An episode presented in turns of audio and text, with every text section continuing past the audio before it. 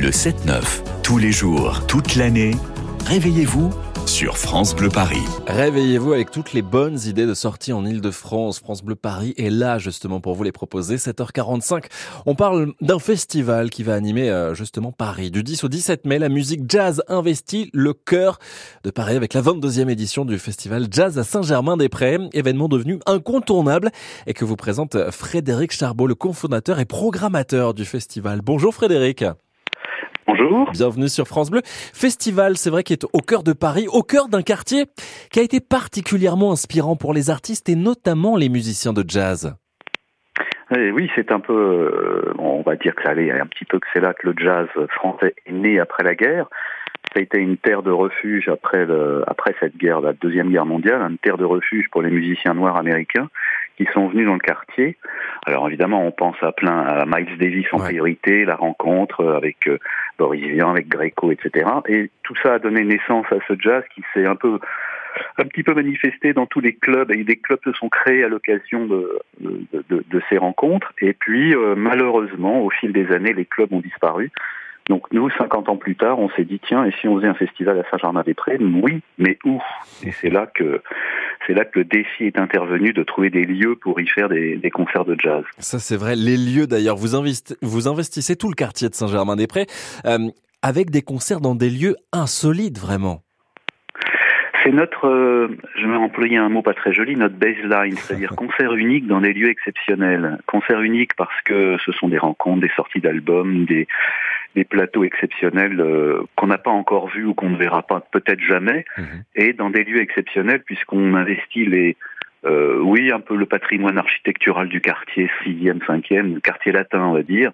Et euh, alors, on va au théâtre de l'Odéon, on va à l'église Saint-Sulpice, on va à la maison de l'Océan, on va, euh, on va partout. Ouais, c'est on va partout dans les lieux qui, au théâtre de l'Odéon, qui veulent bien euh, nous accueillir pour y faire du jazz. Et c'était ça le défi il y a 20 ans quand on a démarré cette aventure. C'est il y a 22 ans maintenant. Mhm. Euh, c'était justement d'entrer dans un lieu qui n'est pas fait pour ça, d'installer du matériel, d'y faire un concert, de déménager dans la nuit et d'aller ailleurs le lendemain. Eh ben techniquement, c'est assez, euh, assez sympa. C'est vraiment ce que l'on aime, ça c'est vrai aussi, assez sympa en tant que spectateur, en tant que public aussi euh, à vivre.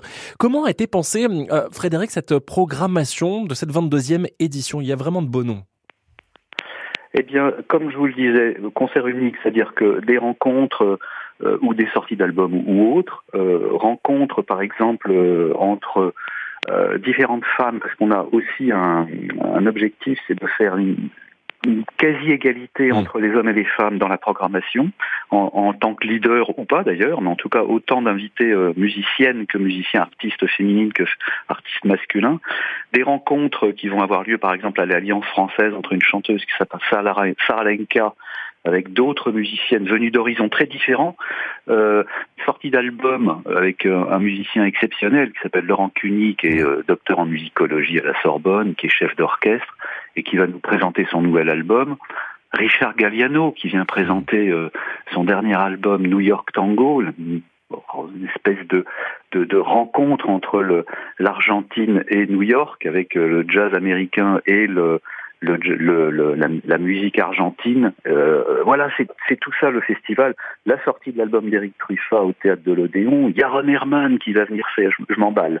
Non mais ça se comprend, ça c'est vrai. Un piano solo dans la cour de la Monnaie de Paris. C'est la première fois qu'on fait un concert dans cet endroit euh, avec un, un, pianiste solo euh, dans la cour. Voilà, c'est tout, tout ça, tout ça, ce sont, c'est un peu l'ADN du festival. J'oubliais Paolo Fresu qui va venir rendre hommage à Chet Baker qui est mort jour pour jour, et 35 ans après la mort de Chet Baker, le, jour de sa mort, le 13 mai 88, 13 mai 2023, c'est Paolo Fresu qui viendra rendre hommage à, à Chet Baker pour un concert qu'il n'a jamais donné à Paris. Donc voilà, tout ça, ce sont quelques-uns des, des concerts qui vont avoir lieu au festival. Et puis cette rencontre incroyable qu'on va faire à l'église Saint-Sulpice. Imaginez cette grande église qui est la deuxième plus grande église d'Europe où on va faire euh, ce, dialoguer le grand orgue de l'église Saint-Sulpice, qui est un orgue absolument gigantesque, avec un orgamonde, un petit orgamonde de uh-huh. jazz. Ah on vous a perdu. Alors en plus, on était vraiment avec vous, euh, Frédéric euh, Charbon, on était vraiment avec vous, euh, emballé par cette programmation. On vous a perdu. En tout cas, voilà, toute la programmation, elle est à retrouver sur le site festivaljazzsaintgermainparis.com. Merci d'avoir été avec nous et de nous avoir fait un petit peu briller et éveiller nos oreilles ce matin. Je rappelle que vous êtes Frédéric, le cofondateur et programmateur de ce festival qui revient du 10 au 17 mai. Donc, Festival Jazz à Saint-Germain-des-Prés.